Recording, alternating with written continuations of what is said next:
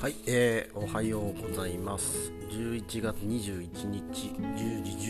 14分です、えー、昨日でなんとかかぼちゃを、えー、多分全部で3600本ぐらいかなを植え終わって、えーまあ、今日ちょっとその捕食というあの、まあ、うまく機械で植えられなかったとこを植え替えたり、えーまあ、あの畝の枕って言ったりするんですけど一番端っこの方はあの機械入れられなかったりするんで、まあ、そういうところを植えか植え直したりとか捕食をしたり、えー、という作業を今終えてで、えーまあ、これからその定食機、えー、をまあ、同じ生産者組合かぼちゃの生産者組合の方の畑に持ってって今日は仕事終わりって感じですかね。いやいやいや、体がね、やっぱ結構きつかったっす。でも一人でやれたっていうのがすごい嬉しくて、あの、まあ、3単という面積がどのぐらいかっていうのはなかなかあの農家じゃないとわからないかもしれませんが、えー、まあ、3000平米なんですけど、まあ、この面積を1人で植えることができるというなんか自信がつきましたね。いろいろ反省点はあるんですが、まあ、とりあえずできたというところに、えー、とても満足してます、まあ、今水をずっと流しているので、えー、まあそうですね。かぼちゃは本当成長が早いんでこれからが結構管理作業プラスパインのこともちょこちょこやらないといけないという状況なんで、えー、バタバタしてくるとは思うんですが、まあ、すごい仕事してる感があっていいですね。自分の作業を自分で考えてやるというのは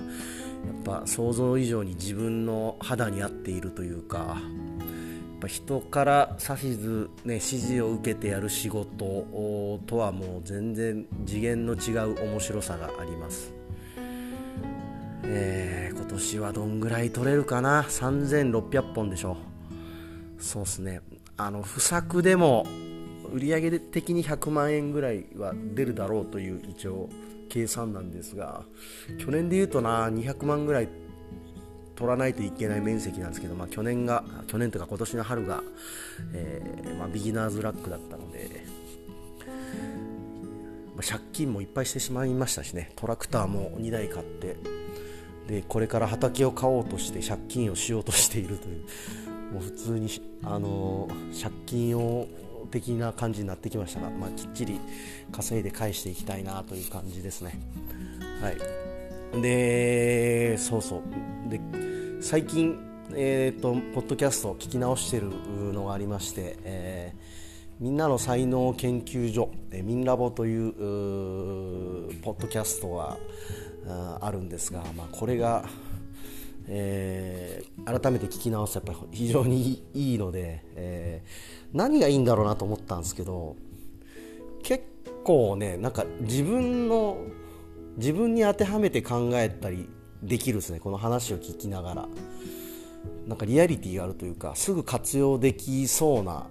ことをすごい言っていてくれて。で、まあ、特に良かったなと思ったのが、まあ、最近聞いてて良かったなと思ったあの女子サッカー選手の元日本代表の長里由紀さんがゲストで出てる回があるんですよ。で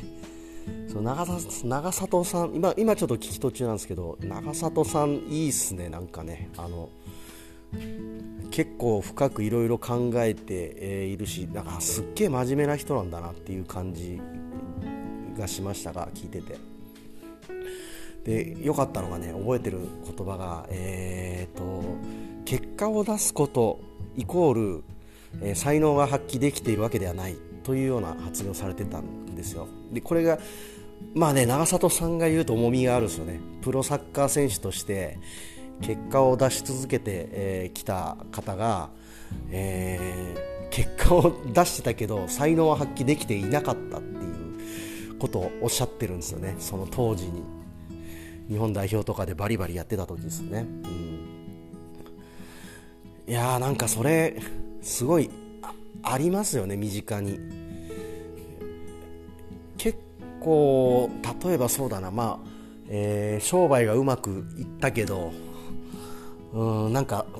あまり幸せそうじゃない人とかなんかいないですかね。会社で結構出世街道まっしぐらだけどなんかねあの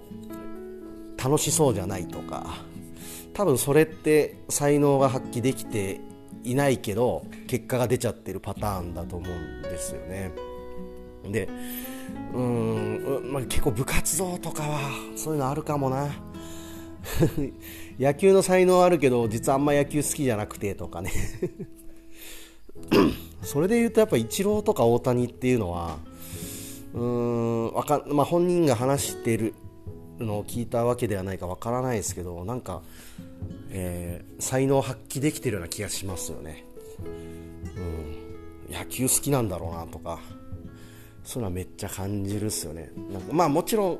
発揮できてなかった時もあったろうあったでしょうけどまあなんか今の大谷とか見てても、えー、なんだろう周りの期待に応えるというよりはなんか自分の期待に応えようとしてやっている感じがすごいあるんですよね。なんかこう自分の興味に対してすごいあの突き進んでいく感じ、えー、これもまたみんなぼで最新回だったかな。であの福岡食べる通信という、えー、のをやってらっしゃる、えー、梶梶さんだったかな。うんって方があの出てらっしゃるんですけどもその時になんかこのまたリタとリコの話がありましてで、まあ、リタというのは、まあ、リコに包含されているという話を、まあ、深井さんがしてたのかなその時は。でこれだと思うんですね。これこの状況がなんかある意味才能を発揮できる状況の一つのような気がしてて、えーまあ、誰かのためが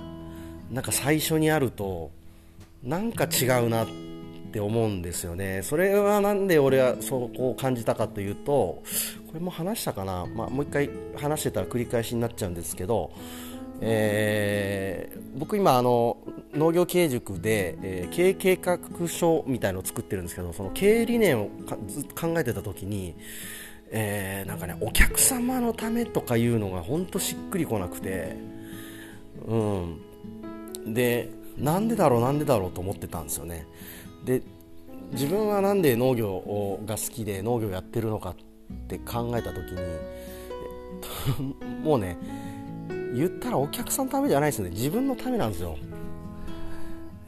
で自分のためにやるんだけど別にその自分だけ良ければいいとかいうことではなくてうん自分が楽しんでやっている農業農作ねそれで生産された農作物が結果お客さんのためになったらもっとハッピーだなっていう順序がやっぱあると思うんですよね。先に自分だと思うんですよ。で自分のことが満たされた後に来る人が満たされたもの利他にね自己が満たされてあ利己が満たされて、えー、利他も満たされたらさらにハッピーみたいな感じ。なんかそうだな。イメージで言うと大きなこの自分の利己があってその中の一部にあの利他があるという。リコの中にリタがやっぱ包含されてるんですよね。その状態が本当大事だよなというのをまたこのミンラボを聞いてて、えー、ふつふつとこう思うわけですよ。なんかそういうこと。